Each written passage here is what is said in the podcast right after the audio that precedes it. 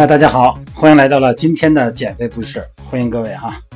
今天呢，跟大家聊一聊运动后的一个生理反应，什么反应啊？脸红。昨天呢，在美拍直播呢，呃，有两位朋友问我啊，说这运动完以后满脸通红啊，说怎么回事？人家脸没这么红啊，脸红我知道没有这么严重啊，那为什么我脸这么红啊？这个运动以后啊，因为体温上升嘛，造成的微血管扩张啊，心跳加速，那么心脏呢输出量呢增加，哎，这造成的哈。你看这个自主神经系统中的交感神经受到刺激以后呢，然后呢交感神经作用就加强了啊，在身体中呢指挥一连串的生理变化。那么血管扩张呢就是其中一项哈。你看咱们脸部的微血管扩张呢，血流增加就让脸变得红。那么除了血管扩张，交感神经也让心跳加速。你看，有一些这个先天上啊体质的不同和这个荷尔蒙也跟咱们的脸色有关。呃，交感神经作用呢增加，会让肾上腺素分泌，肾上腺和正肾上腺素哈。那么肾上腺素呢，让咱们的心脏输出血液量增加，造成扩张。但是正肾上腺素呢，却让周边的血管收缩。那么血管收缩呢，就是造成缺血了，红血球变少。那么脸色就变得苍白，这就是因为交感神经和肾上腺素、正肾上腺素的之间的错综复杂的相互作用。所以说呢，有的人呢运动完以后呢会变红，有的人以后脸煞白，是不是？大家有发现过哈？那那位朋友是说，我平时也是，我平时也这样。这个脸红啊，它有生理性的，也有病理性的。有的这个健康的人呢，呃，末梢的血循环好，稍微一活动脸就红通红。我是属于那种哈。有的人呢害羞啊、愤怒啊、是惭愧的时候哈，脸也变红。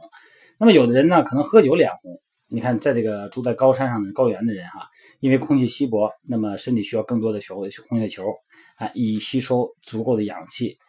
那么红血球携带的血红素呢，一旦增加呢，脸色呢也会变红啊。那么有的人呢因为更年期脸红，有的人呢因为这个一些全身性的疾病啊，可能会引起脸红，比如说高血压呀、肺结核啊，哎，它会让脸红。对于生理性的脸红呢，就不用担心了。至于病理上的，那就得找大夫了啊。从医学上来讲啊，面红啊，就是指温度或情绪的变化呢，呃，比他人呢可能反应的更红，而且呢颜色更深，甚至于持续时间更长哈。皮肤中有血管存在嘛，受神经系统影响呢，它这个收缩产生的。一般来说哈，热会让咱们的皮肤血管扩张，造成面部潮红；冷呢，会让血管收缩。那么对于温度回升这个时候呢，血管呢就会反弹，造成脸红。还有的人哈，在特冷的时候，哎，可能还会因为这个血管不正常的扩张造成脸红。你看这个温差特别大的时候啊，从那个冷的地方哎到这个空调房那边或者暖气屋里边以后，忽冷忽热，这个微血管呢在反复的收缩和扩张中呢失去弹性了，那么反映在整个面颊和鼻翼，就会让这个整个两边。产生发红，而且还有刺痛感哈，那怎么预防呢？其实，在这个咱们一些正常的环境因素就不用说了哈，在饮食方面，咱们尽量避免啊酒精啊，还有这些辛辣的东西。有的面部潮红的人呢，对皮肤啊相对比较敏感啊，特别是潮红的部位。那么有的时候呢，即使没有蚊虫叮咬呢，也会出现痒痒的这种情况，小疙瘩。那么对于这种皮肤呢，就少吃辣的东西，少喝酒啊，这些刺激性的食物哈。因为刺激性的食物呢，可以引发内热，呃，毛细血管扩张了啊。因为最先反映在面部的呢，就是面部潮红这种现象啊。你看吃辣的东西啊，喝酒啊，这都是皮肤的克星。所以说呢，啊，还有一些情况啊，就是呃，有一些这个那叫什么保湿面膜是吧？很多男士也用保保保湿面膜。我记得哪一年我们训练营有一个男队员是江西的，是哪儿的？哎，他老贴面膜，但是有一阵子他脸贴完以后啊，整个的就是通红。后来呢，原因是因为他那个面膜里边含酒精的成分，所以说呢，面部潮红的人呢，酒精是禁用的啊。那要选择这种保湿的面膜产品的时候呢，咱们就得是闻一闻啊，有没有酒精的味道？好吧，今天给大家 聊的就是这个话题哈。其实你看美容啊，跟运动的关系是什么关系呢？其实正常的运动排汗，血管扩张，排出毛囊中的这些。汗腺中这些垃圾和杂质啊，包括油脂，其实皮肤呢真的是焕然一新。经常运动的人啊，代谢比较快，而且呢，这个皮肤呢会比较红润。哎，以前有一个比较著名的说法嘛，拥有一个洋葱般的皮肤。你看洋葱，咱们都知道啊，那洋葱多细嫩啊！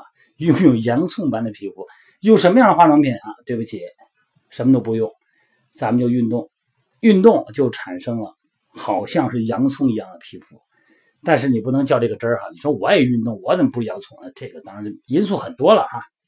言而总之呢，运动给带来身体的好处实在是太多了，但是也是因人而异啊。还是那句话，过量运动。也对身体呢，不管是皮肤方面、免疫系统方面哈，也是造成一些不利的影响。每个人呢，运动的时间周期、还有季节、年龄哈、运动形式、营养条件等等这些因素呢，都是我们要考虑的一些因素。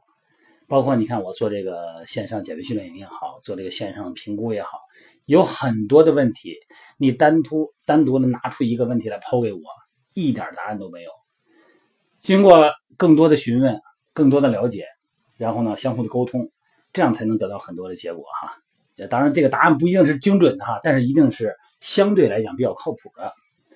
那么这样呢，就说到了每天在微信留言，在喜马拉雅音频留言，在微信平台留言哈，还有就是在咱们美拍美拍直播里边留言的各位朋友，有的朋友呢确实很着急哈，我想减肥，我想减肚子，我想减小腿，哎，教练你给我说一个方法，其实真的是能说出一个方法来吗？